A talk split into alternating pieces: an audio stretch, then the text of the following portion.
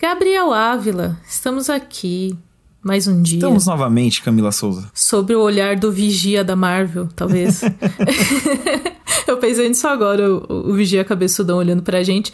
Mas eu queria fazer essa abertura do lado bunker só falando rapidamente, como a gente fez na semana passada, em que a gente fez um. Nós não tivemos um bloco de, de Mulher Hulk, falamos de Mulher Hulk meio solto. E a gente também não vai falar de, de Senhor dos Anéis e dos Anéis de Poder, mas o Senhor dos Anéis e dos Anéis de Poder acabou e só para não passar batido do fã, porque eu gostei bastante dos dois primeiros episódios que saíram Sim. juntos na estreia da série, mas no final das contas eu achei uma série meio meh. Ela não é ruim, mas ela não é boa. Esse é o problema. Entendo. e aí assim, ela é uma série de fantasia competente, ela constrói é, as suas narrativas, a maior parte delas, temos ali que ficou no caminho. Mas ela tem uma construção legal e tal, só que é, quando a gente fala de Senhor dos Anéis, tem. Você espera um uau a mais sabe? Uhum. Aí não Sim. teve, ela é só mais uma série, sabe? E aí eu fiquei, como alguém que é fã de Tolkien, assim, eu falei, ai, gente, vocês encheram linguiça com umas coisas que não precisava, coisa que era legal, vocês correram, assim, mais pro final da temporada, que a gente tem um acontecimento importante foi meio corrido, porque já tava ali na segunda metade do, do episódio final e teve que dar uma chineladinha ali para chegar no, onde eles queriam. Você fala, ah, galera, tá, né? Vejo muita boa vontade, vejo que falta gente mais competente para escrever, especialmente escrever. Atuações estão ok, visual tá ok, mas. Ai, Gabes, eu lembro que eu falei para você, você tava revisando meus textos, eu até falei para você, ah, Gabes, desculpa pelo spoiler, você, tipo, eu não me importo com o Senhor dos Anéis. Eu tenho esse, eu tenho esse print, eu tenho esse print pra usar é, contra você. Total. É, não, é que eu não me importo num sentido assim, para mim é um lance meio. Tipo que a gente tem com é, série baseada em fatos, sabe? Que aí você, pô, é uma história que eu já devia conhecer. Se eu não conheço, Sim. é mais culpa minha, então não tem problema, sabe? A gente e eu sabe sentia muito... dar, né? É, exato. E eu, e inclusive é uma falha que eu tô prestes a corrigir, eu tô com os livros aqui, entendeu? Logo menos saio de férias, vou pegar pra ler Senhor dos Anéis. Mas você vai começar por onde? Você vai começar pela trilogia principal? Trilogia, isso. Trilogia. Eu quero começar do, sabe, do, do clássico mesmo, não... Que eu acho que essa parte de é, Segunda Era tudo mais, eu acho que é, vai ser mais legal se eu já tiver uma noção do do principal, sabe? E aí. Acho que sim. Só que aí, lendo seus textos, eu tive essa impressão. Eu ficava meio. Putz, não parece que a K tá curtindo tanto. E aí, agora você falando, só deixou mais claro que realmente, pra, pra você, enquanto fã que esperava um bagulho, uou, ele não foi Uou, né? É, eu, inclusive, eu te dar a dica, leia. Acho que dá para ler depois que você lê a trilogia, mas lê o Hobbit. Ele é uma leitura muito rápida, é muito diferente da trilogia principal, mas eu acho que vale ler nesse esquema. Lê depois, lê a trilogia primeiro. Mas o Hobbit é uma leitura muito gostosa. Ah, da hora. Tá aqui também. Muito, tá. muito diferente. É um tom diferente, mas é muito gostoso de ler. Eu gosto muito de Hobbit. Então, o seu veredito sobre O Senhor dos Anéis é leia os livros. É basicamente isso. Eu não queria que saísse desse jeito, mas, mas fica aí. Vai ter segunda temporada, eles já estão gravando. Então. Ah, gente, a segunda temporada é uma ótima oportunidade para você melhorar a primeira. Então. Isso é aí. verdade. Até porque, assim, fazendo um, um meia-culpa, passando um pouco o pano, querendo ou não, eles tinham que estabelecer todo o universo que é aquela. É o universo ah, da Terra-média que a gente já não, conhece. Não, não é. Não, nem assim? Nem por esse lado funciona? Desculpa não, porque aí. O problema é que eles estão. problema é que eles não estabeleceram bem estabelecido, entendeu? Ah, Porque eles é perderam é tempo com personagens novos criados pra série e do que eles tinham que falar, eles não falaram bem. Então, assim, é, gente, enfim. Tá aí, o, o, Jeff Bezos aí é muito fã de Tolkien. Tem que coordenar isso aí, Jeff Bezos, pelo amor de Deus. Para de fazer foguete e deixa os caras dar mais dinheiro pro Tolkien. E vamos Tolkien, fazer entendeu? Tolkien. É isso.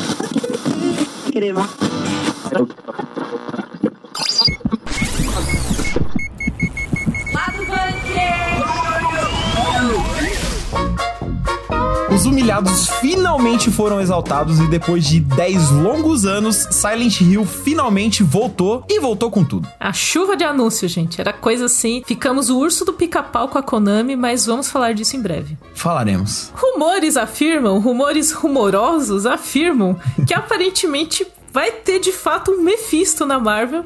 Eu já não acredito mais. Olha a só. Gente, a gente falou de Senhor dos Anéis nessa escalada. E Sauron, quem viu já tem um Sauron. Existe um Sauron. Sauronzão da massa tá definido. Agora, Mephisto, eu acho que é para despistar, juro. E mais importante que isso, além do Mephisto, a gente tem um, uma adição confirmada que é mais bombástica ainda do que o Capetão da Marvel. A gente vai falar disso em breve. tapetão da... e pelos lados da DC, o The Rock finalmente chegou com o seu Adão Negro, né? Um filme aí que ele tá para fazer faz 15 anos e chegou prometendo mudar tudo na hierarquia de poder da DC. Será que rolou? Aparentemente ele foi até, ele até pulou umas hierarquias aí na DC para fazer o que ele queria. Então vamos falar sobre isso aí.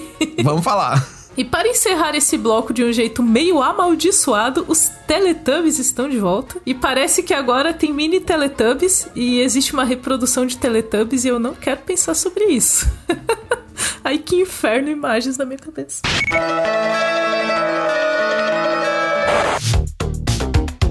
Depois de discutivelmente aí uns 10 anos, talvez mais, do fã de Silent Hill sofrer, ele finalmente recebeu assim os refrescos, recebeu os mimos nessa última quarta-feira, dia 19, porque a Konami fez um evento digital para apresentar novidades da franquia e de fato tiveram novidades, porque simplesmente teve Silent Hill por uma hora direto. Na real, acho que foi tipo uns 40 minutos, né? O evento. Mas, de qualquer forma, teve Silent Hill direto com três novos jogos, sendo um deles um remake de Silent Hill 2 né, e dois projetos inéditos. Teve uma série live action bizarra, que ainda não sei se entendemos. E teve também uma continuação do filme de 2006, Terror em Silent Hill. Então.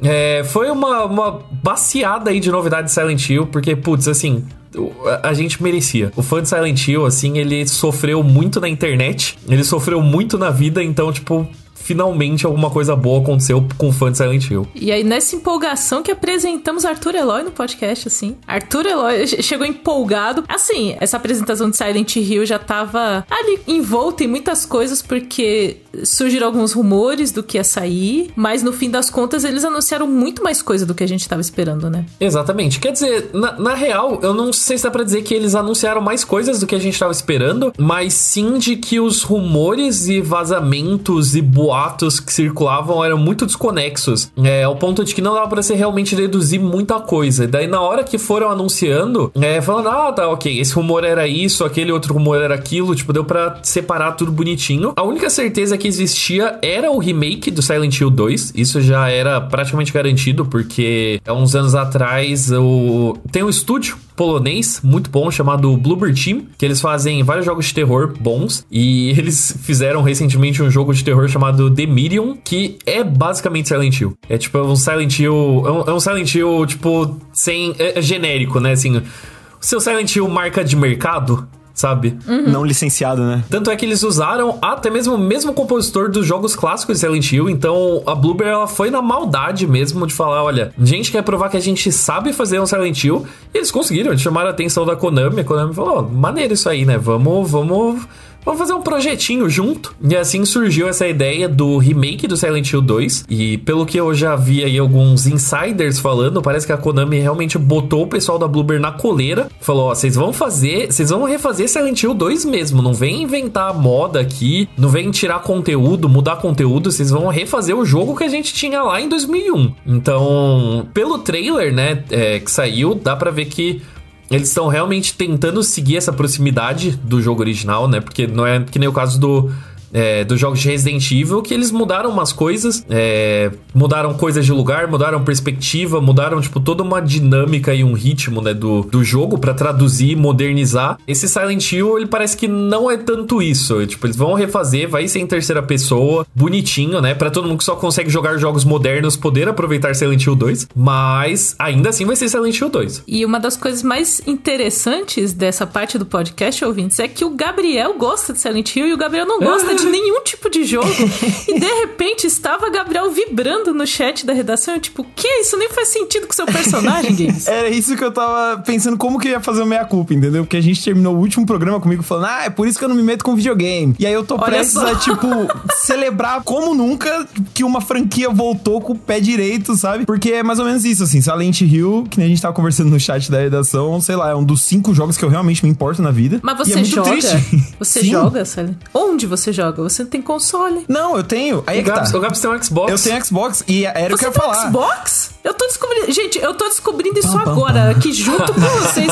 Como cacete você tem um Xbox e você nunca me falou? Pois é, eu tenho um Xbox. Eu, te, eu tenho muitos jobs tenho... pra te passar agora. Você tá. Fi... Olha, na... você tava escondendo Bom. da sua editora que você tinha um Xbox. Gabriel. Na, na, minha função de cachista, eu sei todas as pessoas que têm um Xbox. Você Sim, tem uma, é uma lista. Assim. Você tem uma lista, Exato, né? É um grupinho na parede, do... assim. Não, ele tem uma lista impressa na parede, assim. Tipo... Eu, não, eu não preciso nem imprimir a lista. Eu, sei, eu sinto o cheiro. Assim. o cheiro do caixis. Né? Eu sei todas as pessoas que têm um Xbox e que podem ter um, que podem ter um Xbox, assim, que poderiam ter um Xbox e que pretendem ter um Xbox. Eu sinto Possíveis cheiro. caixistas, sinto, né? Eu sinto quase uma relação entre caixistas e sonistas entre pessoas que são cat person e dog person. Tipo, é, dá pra você saber. É bem por aí. E assim, exatamente. aí, voltando a esse lance de eu ter um Xbox, um dos poucos jogos que eu ainda tenho em mídia física bonitinho são os primeiros remakes de Silent Hill, que são muito ruins. Eles são de verdade, muito eles são bem feios. Eu sabia disso, mas eu comprei porque eu falei, mano, eu quero rejogar Silent Hill de qualquer jeito. Eu sabe? comprei porque eu sou burro. Brincadeira. É meio. É muito porque assim, a Konami simplesmente abandonou a franquia, que nem o Arthur tava falando. Assim, os últimos lançamentos foram tipo 2012, se eu não me engano, o último jogo original foi tipo PS Vita, que aí pff, nunca que eu vou jogar. Nossa. Então assim. Descanse em paz. Né? E desde então eu tô aqui, tipo, vai Konami. Pelo amor de Deus, Konami, lembra que, você, que existe essa franquia, sabe? Pô. É aquele meme do cara com uma varetinha assim cutucando. Vai, tipo, faz vai alguma coisa. Faz alguma Exato. coisa, faz um anúncio aí. Pô, nossa, mano, a maior tristeza da minha vida foi descobrir que eles iam fazer um jogo da, de Silent Hill com o Guilherme Del Toro, que é um dos meus cineastas favoritos, e o bagulho simplesmente morreu. E eu fiquei tipo, beleza, é isso, essa franquia foi pro saco e tal. E aí, não, do nada o Gabriel jogando com, tipo... os discos pela janela depois disso, Sim, né? Tipo, eu desisto chorando, de você. é isso, tipo, quando eu fecho os olhos, eu só vejo uma cidade, mas eu não quero mais ver essa merda, porque ela não me dá esperança, eu não posso voltar pra Silent Hill, sabe? A Konami não deixa. E aí eles deixaram agora, sabe? sabe? E, pô, eu tô muito feliz, de verdade. É muito legal ver o Gabriel empolgado. Muito legal o Gabriel empolgado, é assim. Posso recapitular só o sofrimento do fã de Silent Hill, pra quem não conhece? Vamos fazer uma timeline do, do daquele meme do Mas ela deu cinco facadas e o senhor voltou para ela. Somos é, nós com a Konami. Konami nos deixou de lado e vamos para uma linha do tempo. É tipo isso, porque basicamente o que aconteceu é que Silent Hill ele nunca foi uma prioridade para Konami, porque Silent Hill ele surgiu porque a Konami viu a Capcom fazendo Resident Evil e falou: "Ó, oh, gostei, faz igual". Só que a Konami ela juntou assim um time de fracassados. Ela fez o Esquadrão Suicida deles, assim, pegou todos os desenvolvedores que não estavam se dando bem em outros projetos deles e falou: ó, vamos tacar tudo esses nerds aqui numa sala, vamos ver se alguma coisa de bom sai disso.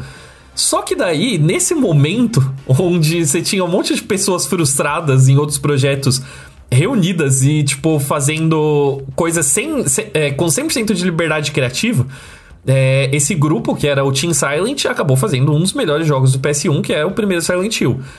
É, muito inspirado por literatura, né? Por, por contos de terror, por contos de ficção científica e tal. E daí, né, obviamente deu um retorno gigantesco. A Konami falou: da hora, vamos transformar isso numa franquia. O Team Silent fez quatro jogos ao total, né? Sendo Silent Hill de PS1, Silent Hill 2, 3 e 4 no, no PS2. Então aí, basicamente, o Team Silent ele deixou de existir depois disso. Ele fez jogos de 1999 a 2004. Depois disso, a Konami simplesmente não largou o osso, falou: "Vamos continuar essa franquia aqui eternamente". Daí ela começou a licenciar para outros estúdios, muitos estúdios que não eram japoneses, né? Tipo uma galera aí tipo do Reino Unido e tal. E os jogos foram decaindo, assim, drasticamente em qualidade. Drasticamente. Muito. Um cada vez pior que o outro. 2012 foi o ano onde tudo deu errado, porque foi o ano onde a Konami meio que saturou Silent Hill de vez, porque eles lançaram o é, lançaram para PS3 e Xbox 360 um jogo chamado Silent Hill Downpour, que é considerado o pior de toda a franquia. É, tipo, é um fracasso, assim, absurdo, porque tá muito tentando beber dos, do, dos Silent Hills clássicos, assim, só que sem fazer nada de novo e ao mesmo tempo sendo, tipo, bugado, frustrante. Daí tem o de PS Vita, que o, que o Gabs citou, que é o Book of Memories, que quem as 10 pessoas que tiveram PS Vita no mundo inteiro que jogaram, falaram: esse jogo é maneiro. Quase, é quase comprei um pro meu noivo, hein? Ele tinha o PSP e aí quase rolou um PS Vita. Aí, assim, ó. Eu tive, tive um PS Vita, tive um PS Vita aí por uns três meses, assim, na minha vida. Depois você desovou em algum lugar. Ou apareceu na sua casa. assim, os gatos levaram, né? Contrabando dos gatos do Arthur. Eles chegam com novos consoles na casa do Arthur, é isso. Eu fazia muito isso, de comprar consoles e desovar eles depois, assim, de, tipo, sei lá, uns meses. Mas era tudo batendo rolo em Santa Efigênia. Da hora. Dava pra ter um rolê do comodato do console, né? Você fica três era... meses ali e devolve depois. Não, chegava, chegava numa barraquinha em Santa Efigênia trocava por outros consoles, assim. Ou tá por outras Daí... coisas também mais questionáveis, por coisas mais fortes do que console também, né? Se tem fosse muita... hoje em dia, tem muitas se fosse hoje em dia, seria. Trocar. Tem muitas coisas que dá pra trocar. Fosse, é Não somos eu, eu a favor era... do uso de, de substâncias, viu, ouvintes do lado do bunker? Isso fale aqui é uma você. brincadeira. Que ele fale por você, mas era, eu, tinha, eu tinha 14 anos na época, 14, 15 você anos. Era um... queria jogar no Silent caso, Hill, sabe? Um só, então, a minha única droga era videogame. Um garoto menor de idade, gente, pelo amor de Deus. E daí, o que matou realmente a franquia de vez foi a coletânea que o Gabs falou. Porque basicamente a, a, a, Konami falou: Ah, vamos, vamos pegar essa nostalgia aqui, né? Dos, dos clássicos de Silent Hill, vamos remasterizar Silent Hill 2 e 3. Só tem um probleminha, né? A gente perdeu o código do jogo. tipo, perderam assim metade, tipo, mais da metade, tipo, do código do jogo deram na mão de um estúdio, tipo, completamente amador e falou: Tô, resolve aí. E é claro que não deu certo, né?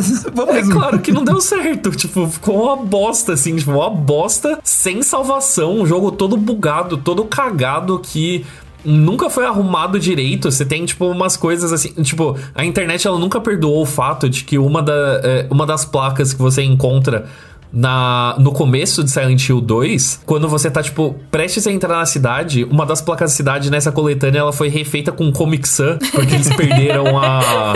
Eles perderam a fonte do Puta, jogo. mas Comic Sans, assim, é pra ser humilhante. Eu acho que tinha alguém infiltrado nessa equipe para falar, não, vamos terminar de, de acabar com a franquia, não é possível. Não, e foi assim, tipo isso. E é pior, porque o bagulho chama HD Collection e ele é mais feio que o jogo original. Ele tá é ligado? muito mais feio que o jogo sei original. Lá, 15 anos antes, menos, sabe? Tipo, é, então, pô, 11 anos antes. Essa coletânea do mal era a coisa mais recente que a gente tinha de Silent Hill? Era, era a coisa mais recente até chegar em 2015. É, quer dizer, em 2014 teve aí o glorioso Hideo Kojima. Foi fazer as suas graças. Porque ele lançou, lançou assim de bobeira uma demo chamado PT, né? Que depois a gente descobriu como que era sigla de Playable Teaser. É sigla de muita coisa, inclusive. É sigla de muita coisa. É sigla. mas no, nesse caso específico era de Playable Trailer Teaser, jogável, mas. Né? É, um teaser jogável é teaser no caso, jogável. e daí, tipo. Só que ninguém sabia o que, que era. Era uma demo de terror. Eu que... lembro disso. Eu lembro que deixou as pessoas confusas. Eu lembro quando é. saiu, as pessoas ficaram muito tipo, what is this? What is happening? Tipo... É, exatamente, porque foi anunciado do nada, saiu essa demo de graça, sem nenhum nome atrelado, ninguém sabia que era do Kojima, ninguém sabia que era Silent Hill, ninguém sabia que era nada, e parecia um jogo de terror como qualquer outro, só que daí você via que tinha um acabamento maior, porque era tipo gráficos assim, hiper realistas e tal. Tinha o Norman E a internet Reedus. começou... então, antes do Norman Reedus, a internet ela começou a a, a, cutucar o jogo junta e descobriu que tinha passos que se você replicava dentro do jogo, é, você começava a avançar, né? Porque era um loop que você andava num corredor, toda vez que você chegava até o final dele, você abria uma porta e você voltava pro começo do corredor. Só que daí coisas macabras iam acontecendo a cada vez que você completava o loop. Até que uma hora o jogo travava. Então, se você fazia pistas, eventualmente você chegava, você ia avançando. Enfim, de qualquer forma, o que aconteceu foi que as, as pessoas bloquearam o trailer de Silent Hills que era um jogo que ia ser protagonizado pelo Norman Reedus e dirigido pelo Guilherme Del Toro e pelo Kojima juntos. Ele ia até a trilha sonora do, do compositor original, né, do Akira, Yama, é, Akira Yamaoka, né, o compositor que fez as trilhas dos primeiros Silent Hill, ia ter, tipo, o design de monstro do Junji Ito, sabe? Ia ser, tipo, meio que Nossa, um é, é um foda, assim. megazord assim. de nomes que você acabou de soltar para mim, Exatamente, assim. exatamente. É só Meu gente Deus absurda do, do terror, assim. para contextualizar cada as pessoas não estejam ligando o nome às coisas, Hideo Kojima é simplesmente o, o cabeça por trás da franquia Metal Gear. É, o Guilherme Del Toro é um dos maiores cineastas de terror que fez Blade 2, Labirinto do Fauno, Hellboy, então é um cara que manja de terror. Junji Ito é praticamente o mestre do mangá japonês de horror, não é o único, mas é um dos maiores nomes. E aí essa galera toda se uniu para fazer um jogo de terror. Ou seja, agora Silent Hill vem, assim, pô, esses anos que passou fora, pô, vai ser pago de uma vez. É, e não foi. Vai ser pago de uma vez. E não Caralho, foi porque o Kojima, o Kojima tretou com a Konami e daí a Konami simplesmente não só cancelou Silent Hills, como também salgou o chão para nunca mais nada crescer lá, porque tipo, eles tiraram o playable teaser da, dos servidores da PSN. Então, tipo, Nossa. a demo, que até hoje é considerada uma das melhores coisas de terror que já foi feitas para você sentir o nível deixou de existir. Tipo, a galera tava vendendo PS4 com o PT no, no HD, tipo, por Raridades. preços exorbitantes. Raridades. É, é isso parece um divórcio em que as pessoas começaram Foi. a quebrar os pratos. Nossa, assim, totalmente, tipo, assim. Foi. Ah, você divórcio gosta desse colecionável aqui? Tá ali no chão. Tipo, não vai ter mais, tá aí, seu trouxa. Foi exatamente isso. Foi exatamente isso que aconteceu. Só que o pior é que foi um divórcio onde, assim, ao invés de, os sei filhos, lá, vender Os filhos que são as crianças, os filhos não, não que são os fãs, porque... são os que é, sofrem, vocês sabem, né? No divórcio, ah, então... quem sofre é os fãs. É, isso que eu ia falar, porque o que acontece? Ao invés de dividir os bens, eles tacaram fogo na casa e deixaram as crianças na rua. Tipo, vai, se vira aí, tá ligado? Deserdados, vão, vão, deserdados. Vão morar em outro lugar. E aí, o que que acontece? Nesse meio tempo, depois que a Konami simplesmente tacou fogo na casa, a, a criançada que ficou órfã e sem casa foi lá pra Resident Evil, que igual lá no começo, tava lançando remake dos jogos. Então, assim, uhum. foram remakes que foram bem de venda, não sei, não sei de crítica e tal, mas, pô, vendeu pra caramba. Foram. Sempre que sai um, você vê, tipo, absolutamente todo mundo que joga jogando junto, sabe? E aí eles ficaram meio, hum. Aí do outro lado tinha a galera fazendo uns jogos inspirados em Silent Hill. E eles meio, hum. Então juntou as duas coisas e eles falaram, beleza, vai, vamos trazer Silent Hill de volta. Então, e, e fico muito feliz com isso. Eu tô particularmente curioso pelos projetos novos. Porque, assim, o remake de Silent Hill 2, né, que a gente focou bastante nele aqui, é, é, bom, é Silent Hill 2, né? Tipo, você já jogou, você sabe que é tranquilamente um dos melhores jogos já feitos, sim, tipo, ponto. É, então, é, como a Konami quer fazer realmente muito próximo da experiência original, já, já dá pra saber que vai ser bom, né? Muito difícil errar nesse sentido. Mas sempre é possível. É, nunca... Vamos lembrar sempre é que sempre dá pra errar. As desenvolvedoras estão aí pra mostrar. que não, sempre pode dar errado. O, o Cyberpunk é seu jogo perfeito e tamo aqui. Então, proibida, vamos não, baixar essas expectativas. Com todo respeito. A alma grande, alma. Não, não, não tem essa, Gabriel. Camila, com Tudo é todo é respeito, a nossa amizade e a hierarquia aqui, entendeu? Você como minha chefe, eu simplesmente eu não vou deixar você Olha, fazer isso. Olha, a gente vai falar de hierarquia porque, de mano... poder nesse podcast aí, você toma cuidado. Não, mas pelo amor de Deus, ó. Silent Hill, eu tô esperando há 10 anos, entendeu? Você eu tá não vou deixar. Gabriel. Um, você exato, tá... eu não vou deixar um pensamento ruim chegar perto ah, dessa volta. Mas se eu for botar você para você fazer a crítica, você vai ter que você vai ter que ser sincero. Não é coração, Pior Gabriel. Isso que é triste. Não tem coração no, no, mundo dos jogos. Não, então, não sim. Aí enquanto não lança, dá pra gente empolgar, entendeu? E eu tô muito empolgado, muito, Exatamente. muito por isso que o Arthur falou. Tipo, mano, é um dos melhores jogos, sabe? Assim, eu não vou dizer, não tem como errar, porque sempre tem como errar, que nem a Cakes, né? Ponto. Mas. Uh, assim, ficou puto comigo. Sim. Não faça. Do nada. Camila? Nesse caso, está seguindo a receita de bolo, sabe? Então, tipo, não sei, né? É, sei olha, eu sou uma pessoa que só cozinha com receita e funciona. Então, então, então fica o apelo, Konami, siga a receita, não tenta inventar. Siga a receita. Não vai tentar botar um temperinho ali, dar uma diferenciada. Siga, siga, siga a receita. Eu só queria pontuar rapidinho que além do, do Silent Hill 2, né, que é o grande carro-chefe e tal, os dois jogos novos que eles anunciaram, eu achei curioso, porque assim, até agora não dá pra gente saber qual é que é, são teasers super vagos, a única coisa é tipo, ah, é terror, beleza. Só que eu achei legal que, que eles. Ainda bem que eles não né? mudaram isso, né? É basicamente isso. Mas assim, eu, o que eu achei legal era justamente isso que eu ia comentar. Assim, um deles é um terror, assim, tipo, body horror, tripofobia, que é um monte de coisa que a gente. Assim, não vou dizer que não estava acostumado em Silent Hill, porque os monstros sempre são horríveis, os visuais deles assustam mesmo. Mas assim, dá pra ver que tem. Eles estão indo além, sabe? Não é um lance só de uhum. vamos recriar o que, que deu certo no passado, que foi o problema de downpour e tal. É muito um lance de, não, vamos olhar pra frente, sabe? Ó, vai ter o 2 para quem tem saudade. Agora vai, a gente vai ter esse aqui que parece se passa no Japão tá ligado? É no Japão, é ambientado no Japão na década de 60. Aí, tá vendo? Pela eu, sinopse oficial. E eu gosto disso, eu gosto muito que os, os dois times, né, os estúdios trabalhando, eles falam que, tipo, muitos dos nossos jogos têm influência de Silent Hill, não sei o que, então eles estão dando na mão de gente que conhece, que gosta da parada, estão envolvendo gente original, que nem o compositor tá envolvido, tem um dos designers do Team Silent que tá envolvido, então, mano... Masashiro Ito. Aí, ó, Masashiro Ito tá envolvido, tá ligado? Sei lá. Isso não significa nada, a gente vê um monte de franquia que tem o criador no meio e sai uma bosta, mas eu quero me enganar, entendeu? Mesmo se for ruim, eu vou estar feliz que pelo menos é Silent Hill, Se você entendeu? quer se enganar, Gabriel, escolha a sua.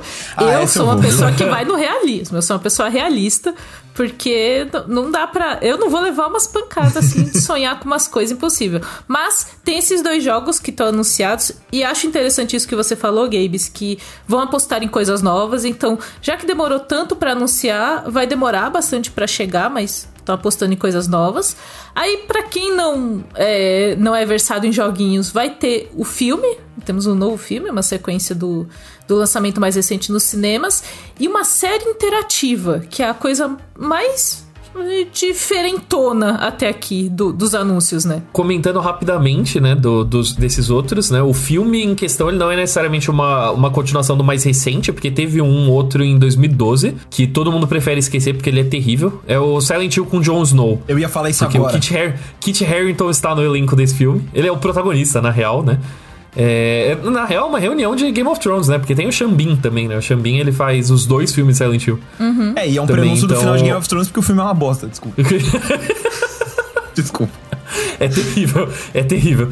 Mas aí vai ser uma continuação do, do primeiro filme Silent Hill, de 2006, com o mesmo cineasta. Então, sei lá, quem, quem gosta, legal, eu acho.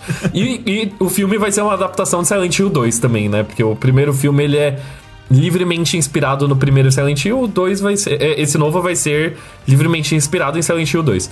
É, a série, eu não faço ideia de que porra é essa, porque é uma série produzida pela Bad Robot, a produtora do J.J. Abrams, com um componente de jogo desenvolvido pelo pessoal da Behavior Interactive, que são os criadores de Dead by Daylight. Não sei, não sei para onde isso vai, não sei o que, que vai sair disso, então. Ah, mas é sinal de que eles estão apostando bastante também em coisas diferentes. Exato. Uhum. Pô, uma série interativa, o que, que é isso, sabe? Porque, assim, eles não explicaram como vai funcionar, eles só disseram que o público vai poder.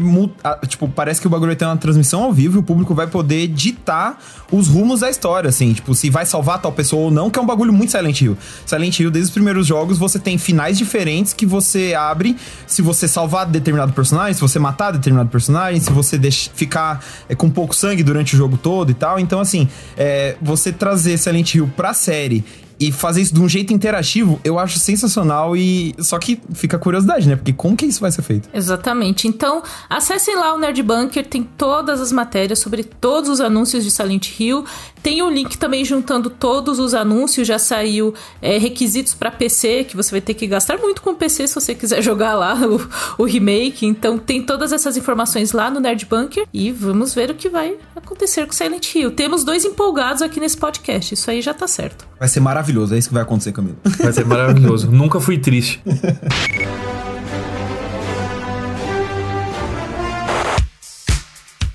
Saindo agora dos momentos obscuros de Silent Hill, a gente vai falar sobre outra coisa obscura, no caso na Marvel, que é a presença de Mephisto. Mephisto, eu preciso que o Gabriel venha me ajudar, porque o que por que tem tanta rolo com Mephisto, Gabriel? Tipo, quem é Mephisto? Então. Por que Mephisto? De, de onde surgiu isso? Porque rolou um movimento social de que caralhos é Mephisto e eu não vi isso acontecendo e de repente tá posto assim: Mephisto virou uma lenda urbana da cultura pop. Involuntariamente, a Marvel basicamente criou o seu Onde está o Wally, entendeu? Só que o Wally é um capeta, que é o Mephisto, porque tudo que eles lançam é o Mephisto. O Mephisto tá aí, ó, o Mephisto lá, não sei o quê. Tanto que agora chegou um rumor sobre isso e a gente já tá, sabe, tipo, ah, tá, beleza, sei. Uhum. Mas o rolê do Mephisto Mas... nos quadrinhos é que ele pode assumir forma de qualquer personagem. Por isso que a gente não sabe quem ele é. É isso. Não, então. Não, qual que é Me o lance? explica, qual que é o rolê Vamos do lá. Mephisto? Qual que é o rolê do Mephisto? O Mephisto, ele é um dos demônios do universo Marvel, né? Um dos, dos diabões e tal. E ele é um dos grandes vilões por conta disso, né? Porque, apesar de ter vários, vários ali, o Mephisto é meio que o maior, o carro-chefe, assim. E ele o ganhou... Capeta. O capetão. e aí, ele ganhou bastante atenção porque é, por causa das histórias que ele se envolve. Uma delas foi a infame, uma das tidas como uma das piores do Homem-Aranha, onde ele desfaz o casamento do, do Peter e da Mary Jane para que todo mundo esqueça a identidade secreta do Peter, que ele revelou durante a Guerra Civil e tal. Sim, nos quadrinhos isso rolou. E é muito infame porque você pensa, pô, um dos maiores heróis fazendo um pacto com o diabo. É esquisito. E além disso, também tem o, a famosa história da Wanda, é a Wanda Maximov, a nossa queridíssima feiticeira escarlate, que originalmente nos quadrinhos, quando ela teve um, os filhos com o Visão, na verdade esses filhos eram é, pedaços da alma do Mephisto, então na verdade eram duas criancinhas que foram usadas para trazer o cramulhão pra terra. Então, assim, são histórias assim muito. Você entendeu? Exato. São histórias muito complicadas e tal. E muita gente começou a achar que ele apareceria no MCU por conta de WandaVision. Porque boa parte do do que eles usam em WandaVision tá nesse gibi que eu citei, que revela que os filhos da Wanda estão ligados ali com o Mephisto. É, mas tem parte... um rolê, mas tem um rolê dele ter aparência de outros personagens, não tem? Ou eu tô viajando? Porque às vezes aparecia, sei lá, o Mercúrio, o pessoal, ah, é o Mephisto, tipo, mas ele tá com a cara do Mercúrio. Por que, que ele é o Mephisto? O Mephisto se disfarça de pessoas? Sinceramente, eu não, eu não consigo lembrar de uma história onde ele. Assim, como ele é um demônio, ele tem diferentes é, habilidades. E, mas assumir, assumir a aparência e tal pode até ser uma delas. De verdade, de cabeça eu não me lembro. Só que não hum, é o entendi. importante. Assim, eu acho que a galera tava enxergando o Mephisto em todo mundo, inclusive no Mercúrio, pra fazer essa conexão com o gibi, entendeu? Por, as pessoas criaram assim, isso. Você tá me dizendo que as pessoas tiraram isso da cabeça delas? Sim, basicamente. Ai, basicamente é. É porque o que, que eles fizeram? A Marvel pegou toda uma história, adaptou 90% dela e a única coisa que eles deixaram de fora foi o Mephisto. E eles fizeram isso numa história, que é o WandaVision, que é o grande mistério, que você fica o tempo inteiro. O que, que tá acontecendo? O que, que tá acontecendo? Só que ao invés do Mephisto, a gente tinha a Agatha a, é, mexendo Sim. os pauzinhos lá. E todo Sim. mundo. Só que a galera não olhou direito pra Agatha, a galera procurou Mephisto, Mephisto, Mephisto. Não, não mas eu acho entendeu? que você, você. Alguém que eu conheço que tava assistindo WandaVision suspeitou bastante da, da Agatha. Daquele rolê Não, da Agatha. Da Agatha eu, eu. É foda, né? Que dá uma. eu sabia. Mas é que da Agatha eu suspeitei porque, assim, o nome dela. Agatha no, Agnes, série né? É tipo... Agnes, que aí, se você for é... ver, é a abreviatura de Agatha, tipo, Ag, com Harkness, que é. Tava um pouco ali, né? Exato. Então, para mim, eu tava mais ligado nela que no Mephisto, porque eu pensei, mano, o Mephisto é um, é, uma, é um personagem muito grande. Eu não acho que eles vão apresentar numa série pro Disney Plus, mesmo sendo da Feiticeira Escarlate. Ah, mas eles e apresentaram o Kang. Eles apresentaram o Kang no Loki. Então, e o então. Kang vai ser o Kangão da massa aí, que vai sentar a porrada em todo mundo. Mas a assim. A própria feiticeira, tipo, a, a, o motivo para ela ser a grande vilã do Doutor Estranho tá, em teoria, em WandaVision, do jeito muito mal feito em Doutor Estranho, vale dizer, mas tava ali. Então, assim, eles estão sim estabelecendo coisas importantes na TV. Mas na época eu não achava. E parece que eu tô errado, porque ele talvez apareça sim numa série da, do Disney Plus. Surgiu um rumor agora de que ninguém menos que Sacha Baron Cohen pode interpretar o Mephisto na série da Iron Heart, que é a série da Coração de Ferro. A Coração de Ferro vai ser apresentada logo mais agora em novembro em Pantera Negra 2, mas depois ela vai ganhar uma série solo que deve desenvolver mais essa parte das armaduras e tal. E assim, Sacha Baron Cohen, o que, que você tá fazendo na Marvel?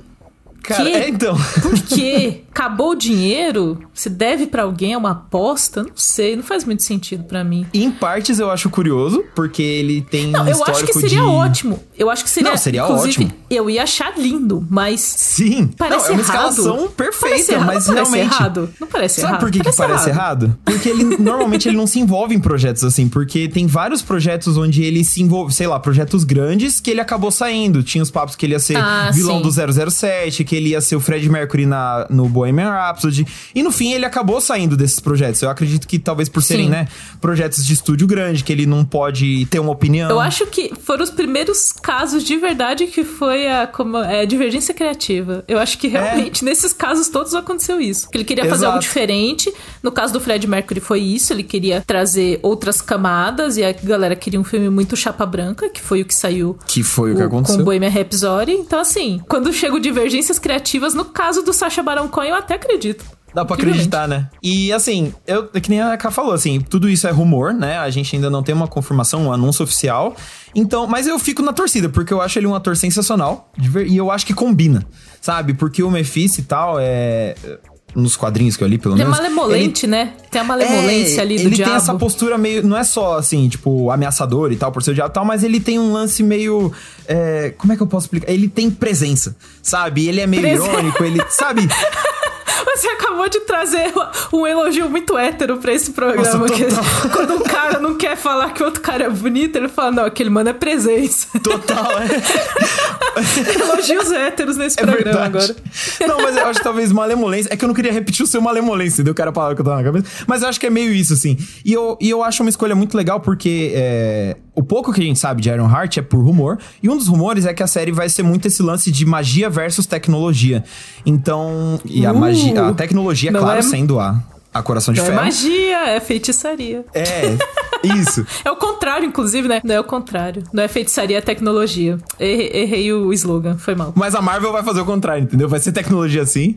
E aí é legal, porque eles já confirmaram que um dos vilões, que já tá confirmado mesmo, é o Capuz, que tá ligado nessa parte mágica, só que você envolver um diabão, você trazer essa parte mais magia, misticismo, terror até, que eles estão brincando agora, brincou um pouquinho no Doutor Estranho, um pouquinho no Lobisomem, eu fiquei no mínimo curioso o Sacha Baron Cohen vai ser da hora. E aí, aproveitando, falando sobre escalações improváveis na Marvel, a gente vai comentar rapidinho que o Harrison Ford foi confirmado em Capitão América 4 como o General Ross. E tipo, Cara, What? Eu não sei, cara. tipo, o Harrison Ford é a pessoa que menos quer trabalhar em Hollywood e ninguém deixa ele em paz. Eu acho que ele tem um agente muito chato que fica confirmando ele empregos e fala, porra, eu tenho que ir lá fazer, porque não, não faz sentido eu olhar pra pessoa do Harrison Ford, eu já vi ele dando entrevistas, ele esculachando Star Wars, assim, e ele vai pra Marvel? É o quê? É, então, é muito estranho isso, porque realmente, assim, você vê ele dando entrevistas sobre Star Wars, cara, ele literalmente tá ali só pelo dinheiro e ele nunca escondeu isso. Mas ele tá certinho, esse rolê de trabalhar por amor aí, esse rolê de trabalhar por amor é errado, entendeu? Então, é, então, e assim, nada, nada, ele é um ator, exato, ele paga as contas, sabe? É um trabalho, e beleza. Só que aí, sabendo disso, eu, eu fico imaginando como vai ser a, as coletivas de imprensa e tal, se é que ele vai fazer sobre isso.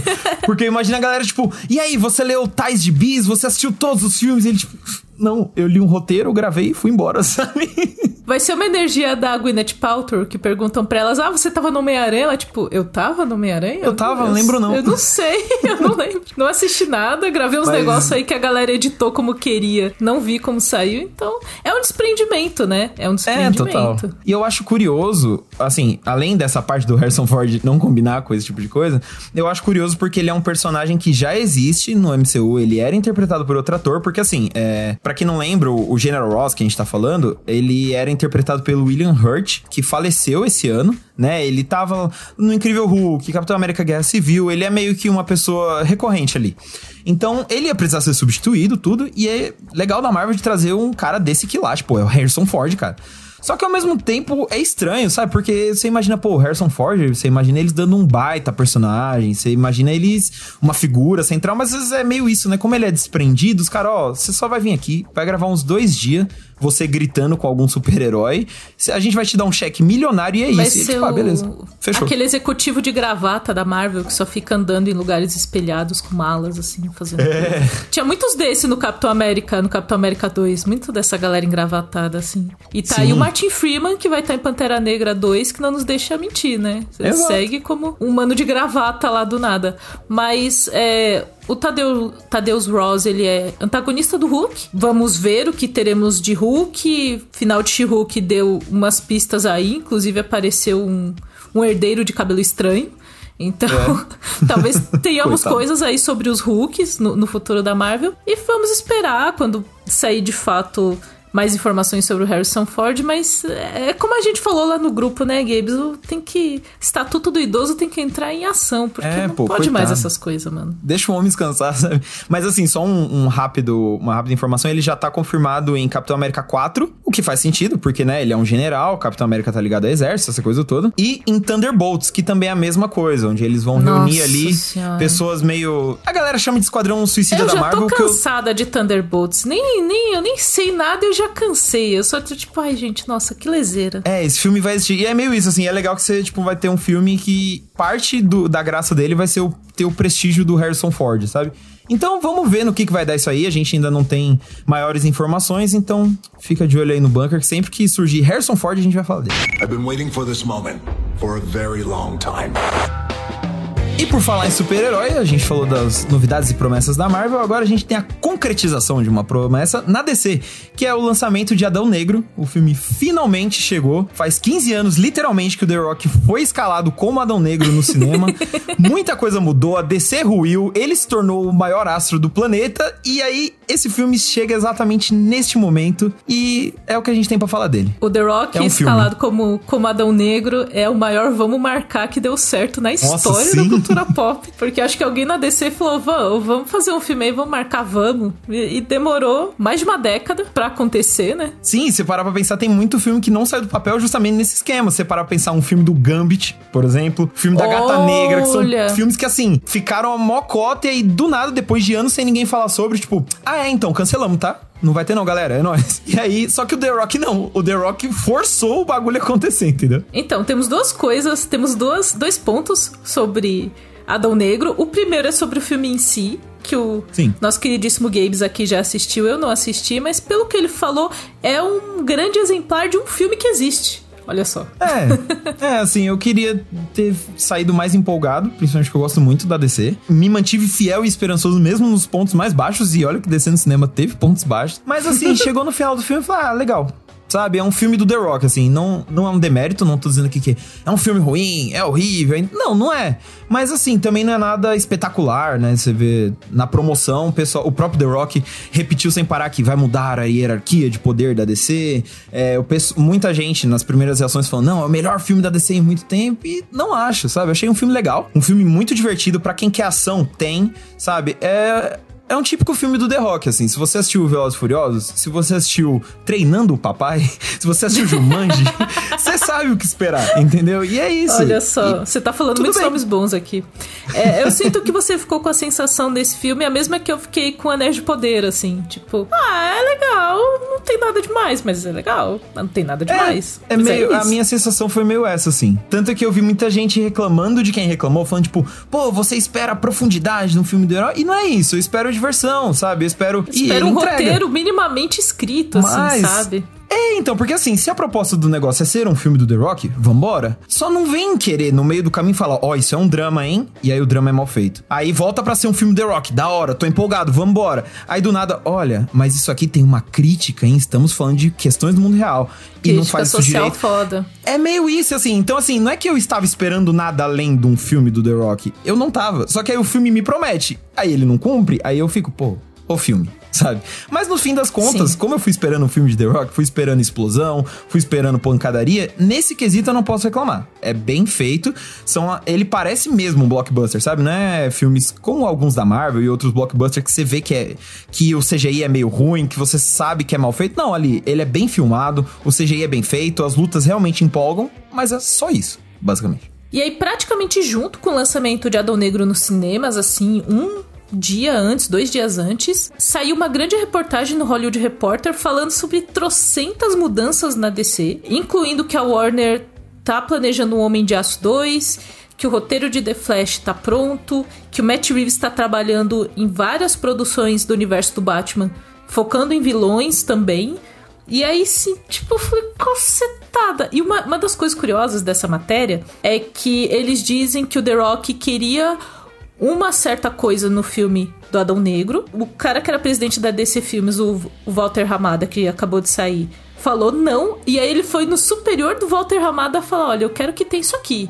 E aí, quando a gente fala de mudança de hierarquia de poder, aparentemente ele mudou a hierarquia de executivos da DC pro é, filme, então. tanto pro filme sair, como a gente falou desses, desses projetos que ficaram pelo caminho. O The Rock ele é tão assim eu vou usar a palavra assim, cabeça dura, teimoso, que ele fez o filme sair e ainda foi mudou a hierarquia do rolê pra falar, vai sair ainda do jeito que eu quero. Não é como Ele vocês fez. querem, é como eu quero. é. Tipo, gente do céu, eu li essa matéria, eu falei, mas não é possível que isso aconteceu, gente. Daqui a pouco é The Rock presidente da DC Filmes. É isso. né? Eu vi gente falando, tipo, é o Kevin Feige que a DC precisa. E calma, gente, calma, sabe? Vamos devagar. Mas na prática foi o que acabou acontecendo, porque assim, querendo ou não, é um ator que também foi produtor do filme, ele tava ali presente em todas as decisões e tal, só que ele quis ele chegou Mas, na DC assim, falando assim, ó, já que eu tô aqui... Ator produtor, geralmente, ele não faz nada como produtor. Ele é, é, ele é acreditado ali como produtor executivo porque, às vezes, ele entrou com uma parte de orçamento, uma coisa assim, mas dificilmente há até espaço para você chegar e fazer o que o The Rock fez de não, eu Sim. quero isso aqui, vai acontecer. Você faz isso na Marvel, amigo, você tá na rua e ele tem quatro atores para te substituir, entendeu? Exatamente, exatamente. E aí, o que que acontece? O The Rock, ao favor dele, o que que ele tem? Ele é, por muito tempo, ele foi o, por anos seguidos, ele foi o ator mais bem pago de Hollywood porque os filmes dele dão dinheiro. Querendo ou não, a Warner acabou de trocar de chefia é, e a chefia nova tá desesperada com a DC enquanto franquia, eles querem lucro lucro, tanto que foi a desculpa oficial para descartarem o, o filme da Batgirl foi isso, que o negócio não podia dar lucro, ele não iria dar lucro, então eles preferiram jogar fora, o negócio já tava pronto, o que é um absurdo. Não, nunca tinha existido isso, mas enfim. E aí, assim, a conversa com o The Rock foi meio isso, assim. Ele chegou e falou: Ó, se você deixar eu fazer isso aqui que eu quero e não tão deixando, eu vou trazer um caminhão de dinheiro pra sua empresa. E o que, que o dono de uma empresa quer ouvir é isso. Ele tá cagando se faz sentido com o universo cinematográfico, as implicações. Não, ele quer dinheiro. Vamos, vamos ser sinceros aqui, sem amor à parte. O lado bom pros fãs é que essa decisão do The Rock era justamente uma coisa que os fãs queriam muito, assim. Então foi uma parada que uniu meio que o útil ao agradável. E aí agora a gente chega a Adão Negro, que é um filme legal, mas que as pessoas vão sair extremamente felizes do cinema, vão falar positivamente, vão torcer pelo sucesso do filme por uma jogada que o The Rock fez nos bastidores e eu respeito muito ele por isso, sabe? Eu acho que foi de uma inteligência ímpar porque vai dar certo. Eu acho que é isso, assim. Eu acho que é bem esse sentimento que falta uma direção na DC. E quando você Sim. tem um lugar que não tem direcionamento, as pessoas atiram para todo lado. Nesse meio, pode ser que você acerte alguma coisa. Eu acho que essa parte do The Rock foi meio isso, porque se você tem alguém na DC Filmes que é um Kevin Feige, não chega o ator e fala, eu só. Esse filme tem que ter tal coisa. O Kevin Feige vai chegar e falar, vai ter se fizer sentido com a cronologia com que eu tô preparando Sim. pro futuro. Não vai ter porque você quer que tenha. Mas foi uma escolha muito interessante o que, o que rolou. E talvez de um jeito meio bizarro, essa mudança de hierarquia que o The Rock tanto falou, não é nem nas histórias da DC por si só, mas pelo caminho que a DC vai seguir no cinema. Talvez eles comecem a seguir mais um caminho dessa dire desse direcionamento meio torto do The Rock e vai sair algo bom. Eu ia ficar muito espantada se isso acontecesse, mas parece que é mais ou menos isso, porque pelo que saiu nessa grande reportagem desse, desse insider do Hollywood Reporter, a DC tem vários planos. E os planos, pelo que eu li, pelo menos para mim, entre você querer fazer um Homem de Aço 2, você o roteiro de Mulher Maravilha 3 tá quase pronto. Flash 2, que é um filme super problemático, mas eles já estão apostando numa sequência, sabe? Mas eu já chego no Flash 2, eu ia falar na verdade do universo do Batman. Essas coisas são todas coesas para mim. Tipo, sim, você tem que investir mais no Superman. Ele é a porra do maior herói que existe nessa editora, nessa empresa, na DC. É o maior herói de todos. Você tem que investir no Superman, caceta. Você não pode, Exato. tipo, jogar de lado. Quem vai fazer, quem vai interpretar, Henry Cavill vai votar, não sei, mas você não pode deixar a marca do Superman ser menor que a marca do Homem de Ferro, gente. Pelo amor de Deus. Precisa estar pelo menos parelho, precisa estar pelo menos no mesmo nível, entendeu? Não pode estar abaixo. É, então, isso que, que você citou Homem de Ferro, que é o maior sucesso, né, dos últimos tempos, mas, pô, a Marvel tá agora fazendo filme, sabe, do Shang-Chi, dos Guardiões da Galáxia, que são personagens que nos quadrinhos eram meio é, desconhecidos. E estão fazendo dinheiro e tudo. E aí a DC com o Superman, que é, sabe, o herói que trouxe o super, sabe, o prefixo super-herói eles não sabem o que fazer, deixam de escanteio. E não só Superman, Superman, Liga da Justiça, Lanterna Verde. São todas essas propriedades assim que Pô, galera, vocês têm uma mina de ouro na mão. E aí, voltando a Adão Negro, é por isso que eu coloquei na crítica que pode não ser o filme que a DC merece, porque eu achei ele um filme legal, e a DC pode e merece muito mais.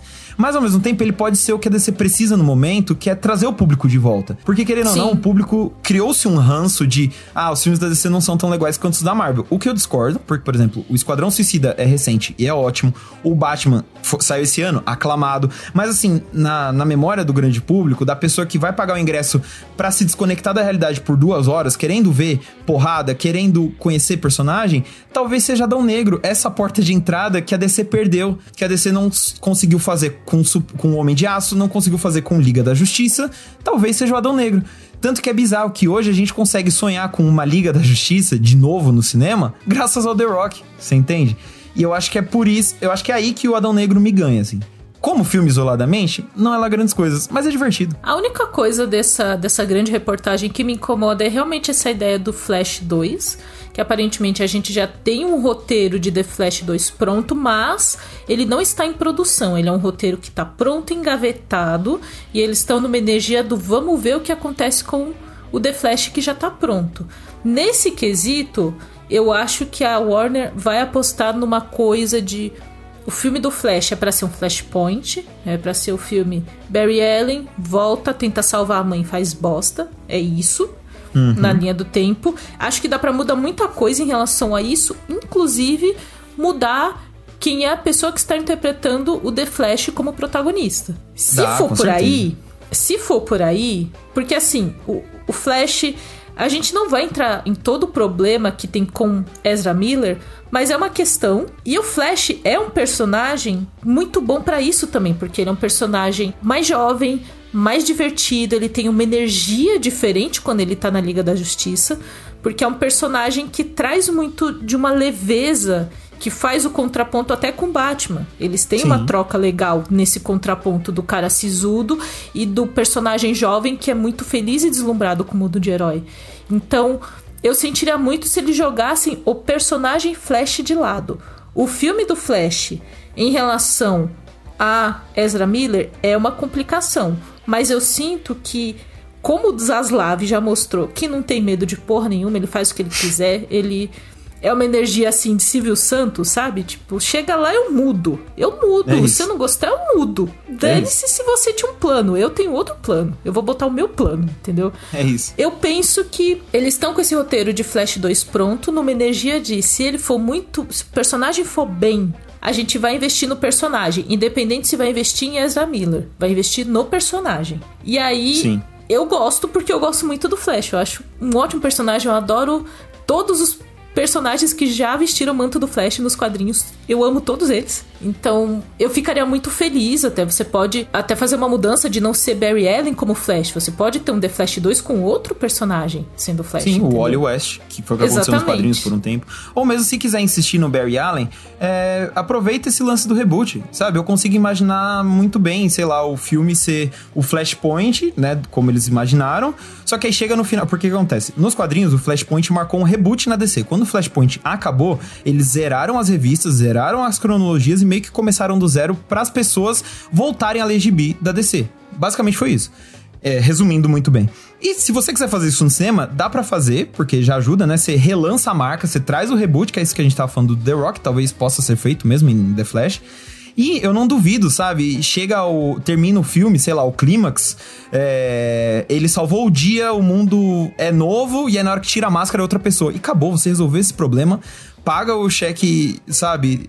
Paga Ezra Miller, não envolve mais é, um filme, o produto a polêmicas do mundo real e toca o barco, sabe? Vamos pra frente, mudar mais hierarquias de poder aí pro universo voltar a crescer. Exatamente, a DC precisa muito disso, ela precisa muito fazer essa renovação e fazer essa desconexão com pautas problemáticas. Então, vamos, vamos esperar o que vai acontecer no futuro da DC. De qualquer forma, Adão Negro tá em cartaz no cinema. Se você não assistiu nesse primeiro final de semana, é um filme de The Rock. Com é um muito The Rock. The Rock e muito The Rock. E no Nerd Bunker já tem várias matérias feitas pelo queridíssimo Gabriel Ávila, que cobriu todo o lançamento de Adão Negro, então tem crítica, tem easter eggs, a gente fala, tem cena pós-créditos, caso você não tenha assistido, não levante do, do cinema, não vá embora, Fica de boa ali. Eu sei que no final da sessão tá todo mundo querendo fazer xixi. Geralmente eu tô também. A dar aquela respirada, assim, dá aquela trancada, igual quando você vai em show, assim. Você também tá se dá, um, você dá tipo.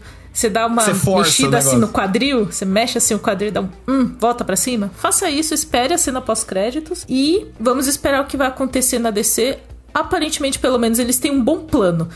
O que Sim. vai surgir desse plano, como já falamos nesse podcast, nem tudo que é promissor vai sair bom. É. Mas pelo exato. menos tem um plano. Pra descer, eu já acho meio caminho andado, sinceramente. Exatamente. DC já prometeu tanta coisa que, né, sabe, é muito tipo, ah, beleza. Mais uma vez. Mas, só pra ressaltar esse lance da cena pós que a Camila falou, eu vou trazer um bastidores da cabine de imprensa que foi meio isso.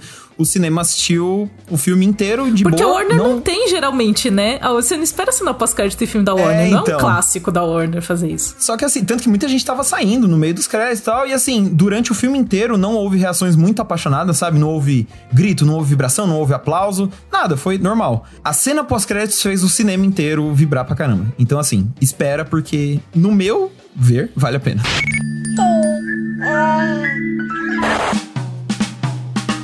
Então, gente, a gente vai encerrar esse lado do bunker falando sobre um acontecimento que, assim, falamos de muitos acontecimentos grandiosos nesse podcast, mas tem um maior de todos, que é tem. a volta dos Teletubbies. A volta Teletubbies. dos Teletubbies. Teletubbies. Tinky Winky. Gypsy. Gypsy. Lá, lá. lá. Pô! Mentira. Enfim, antes que eu.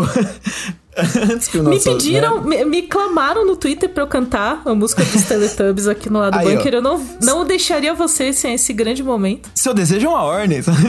Vamos com calma. Não, não, nem todo desejo vai ser uma ordem. Mas esse, esse, eu já tava pensando em fazer mesmo. Então eu achei legal. Botou um sorriso no meu rosto, confesso. O que acontece? A Netflix vai lançar um reboot de Teletubbies. Porque, não sei, gente. Não sei. A maior lembrança que eu tenho de Teletubbies era meus pais olhando pra TV e falando: Meu Deus, olha do que essa menina tá gostando. Qual ser o futuro dessa criança que está animada com Teletubbies, assim? Houve um julgamento por parte da família em relação a Teletubbies. E a Netflix, a gente sabe que ela faz muito conteúdo é, infantil. Quando a gente pega aqueles top 10 da Netflix, tá cheio de. Às vezes, carrossel, quando entra desenho novo, novela do SBT, Sim. enfim. Tá sempre ali, porque é um conteúdo muito consumido por crianças. E aí vai ter Teletubbies pra influenciar toda uma nova geração a, sei lá, falar errado, deitar na grama. eu não sei Teletubbies, sabe? Não sei. Deitar na grama é bom. Eu, então, eu acho curioso, porque assim, não sei se era assim com você, mas eu pelo menos assistia Teletubbies num lance assim. Eu gostava muito de assistir, passar na TV Cultura, né? Então assim, eu, eu assistia e aí tava na TV eu deixava, sabe? Mas não era um lance tipo assim, pô, eu não posso perder esse episódio de Teletubbies, porque o último episódio terminou não, com um gancho não. em que Tink Wink, tipo, não, sabe? tá lá.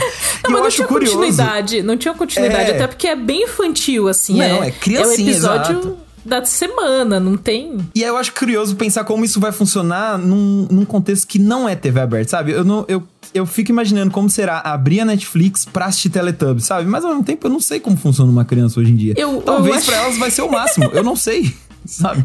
Eu gostei muito do comentário, eu não sei como funciona uma criança hoje em dia. Funciona exatamente como funcionava, só que com smartphones. É assim que elas funcionam. É, então. E aí vai ser, vai ser. Eu achei curioso a escolha de trazer logo o Teletubbies, sabe? Que eu não sei como é que é no, no, ao redor do mundo, às vezes não é tão grande, mas aqui no Brasil é uma parada que, pô, mesmo que pra chacota, todo mundo viu. Então, eu lembro, eu vou resgatar uma memória muito grande agora, que acho que foi onde começou a zoação com Teletubbies comigo na minha casa, o que iniciou o bullying é que o meu irmão tinha uma edição da revista Mad. Ah. Que zoava os Teletubbies. Ainda a Isso. revista Mad, assim, papel jornal, gente. A Mad, assim, a, a, pior Mad que tinha, sabe? Não era bonito, era feio de ver. Mas, assim, era zoeira, porque Teletubbies não. Teletubbies foi alvo de muita zoeira, porque o negócio Sim. não faz. Nada faz sentido em Teletubbies. E aí, existe uma coisa nesse novo trailer: tem os bebês no solzinho, que é a coisa mais bizarra do mundo. Porque é só a cabeça flutuante de um bebê no meio de um sol, assim. Tipo, é fofo e estranho. Mas, Cabeças flutuantes de bebê. Por falar em fofo e estranho? Existem, aparentemente. E isso. Eu fui pesquisar, fui atrás, Gabriel, jornalismo. Existem versões bebês dos Teletubbies, que eu até anotei o nome na pauta para eu não esquecer, que se chamam Tiddlytubbies. Meu Deus. Como eles surgiram? Como que surge um Teletubby? Eles, eles tal qual orcs de Tolkien, eles surgem da Terra? Porque como então, que... Camila, é que eu quando um Teletubby nisso. ama um Teletubby... Mentira. eu não quero pensar nisso. Aparentemente, rolou essa série dos Tiddlytubbies como uma série mais pré-school ainda em relação a Teletubbies. Que era uma versão deles piquititicos, assim. E tinha em uma animação série CG, que... né? É tipo um Teletubbies Babies, né? Tipo... É, é tipo rolê assim. Tipo Baby Looney Tunes, sabe? É uhum. tipo isso, é Baby Teletubbies. E aí, eles aparecem nesse teaser da versão da Netflix. E é meio estranho, porque eles estão no lugar e os Teletubbies estão olhando para eles como se eles estivessem meio numa, numa jaula, numa gaiola, assim, e eles ficam olhando. Que isso, Camila? Tipo, eu pensei ah, numa creche, que isso? Que horror! Ah, uma creche? É, pode ser uma creche. Parece um, tipo um berçáriozinho, sabe? Eu achei bom Parece, fofo, um negocinho Mas eles ficam olhando de longe, mas é creepy. Eles ficam olhando de longe. Tipo, por que vocês... Porque assim, se você... Olha, só tá errado essa história. porque se você se Tinkwink, Gypsy, Lala e Po oh. tem algum parentesco com esses Tiddlytubbies e eles estão olhando de longe, tem algum parentesco, isso surgiu de alguma forma bíblica e eu não quero pensar. se não tem parentesco, são criaturas estranhas olhando para bebês. O que também é estranho. Qualquer coisa errada, Gabriel. Então, pra, pra tirar isso aí, vamos, vamos apelar pra cultura pop, vamos fingir que é um Teletubbies verso, entendeu? Onde o Teletubbies clássico achou o Teletubbies moderno. E é só isso, Camila. Não pense mais sobre isso, entendeu? Não, Eu não, não pense. consigo mais. Deixa quieto. não, Camila. Esqueça os Tiddlytubbies, Camila. Eu não consigo consigo, Gabriel. Eles estão na minha mente. Eu vou ter que levar isso pra terapia, sabe? Não Exato. vai dar certo. Eu vou ter que chegar então. Porque tem os Teletubbies. E aí, coitada ah. da minha terapeuta, sabe? Ela vai ter que pesquisar muita coisa para entender a minha cabeça. A sua terapeuta, literalmente, os Teletubbies não são reais, eles não podem te machucar. Literalmente isso, Gabriel. Meu Deus do céu. Mas assim, gente, vai acontecer o Teletubbies da Netflix. Caso você queira matar uma nostalgia aí, eu, eu acho errado. Essa nostalgia é errada.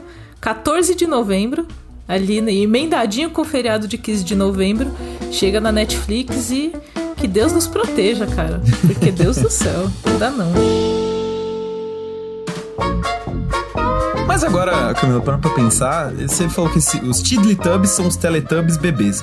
E isso virou uma moda na cultura pop, né? Porque a gente teve o Baby Yoda, que é a versão bebê fofinha do Yoda, Fofo que é um demais. ser que visualmente é, é bem feio. Eu amo, eu respeito o Mestre Yoda, mas ele é feio né? Com todo respeito aí. Eu imaginei você tendo uma conversa Jedi agora, tal qual Anakin Skywalker, tipo, mestre Yoda, eu te respeito, mas você é feio. É. Eu acho que o Anakin quis falar isso em muitos momentos ali no Conselho Jedi, enfim. Total. Só não me aceita como mestre quem é feia, sabe? O Anakin com certeza pensou nisso. Só mas... porque você é verde, minúsculo, você fica aí só porque eu sou bonito. Exato. Mas aí, parando pra pensar, imagina versões baby de coisas bizarras, assim, tipo, sei lá, um Chucky Babies sabe? O Chuck boneco assassino mesmo. Imagina a versão Então, mas o Chuck dele. casou, não teve? Então, tem o filho do Chuck. Mas o filho do Chuck é fofo. Eu tô imaginando tá, o Chuck. Mas, mas existe entendeu? uma concepção. Existe, existe. Como funciona? Bíblica. É tipo, é tipo a Barbie grávida, porque eu lembro da Barbie grávida quando eu era criança, que você tirava a barriga da Barbie e tinha um, um, um bonequinho de um bebê dentro da barriga Meu da Barbie. Era meio creepy, mas eu as meninas gostavam. Você nunca viu isso? O mundo dos meninos é não. é muito diferente do mundo das meninas, porque a Barbie grávida era um rolê, porque você arrancava a barriguinha dela assim, descolava, fazia e aí tinha um bebê. Meu, sei lá, no máximo eu tinha um Max Steel, que eu quebrava a perna dele, sabe? Era isso. É, não tinha justo, uma é Barbie é pra arrancar a barriga. Eu também não tive essa Barbie, eu só lembro de, é, de imagens existia, e rumores. Assim. Eu lembro de rumores sobre a existência dessa Barbie.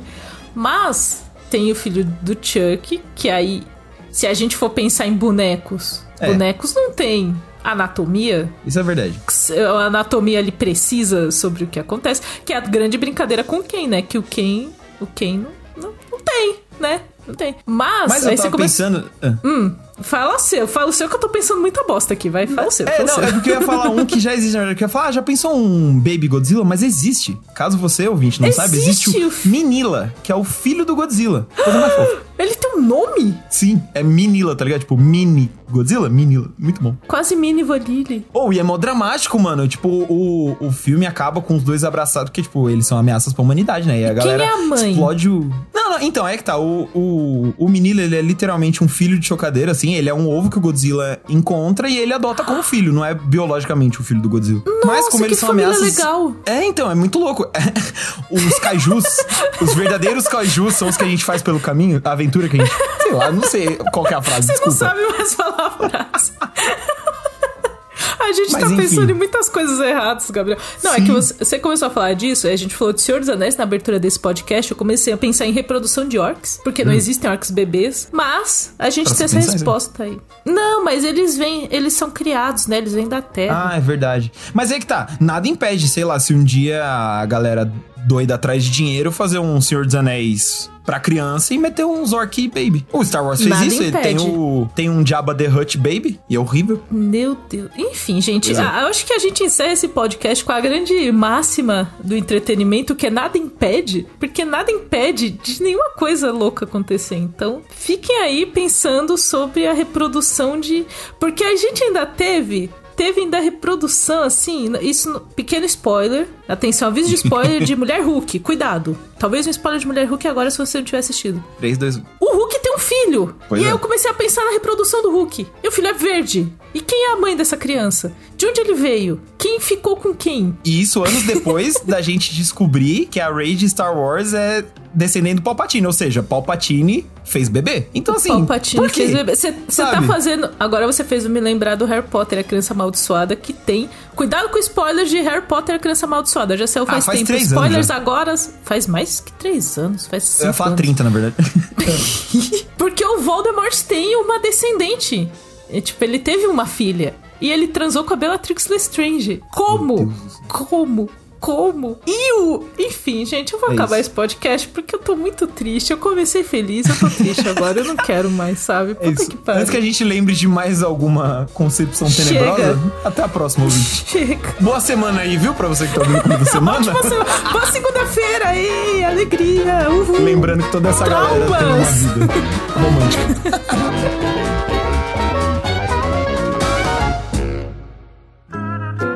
Programa editado por Doug Bezerra.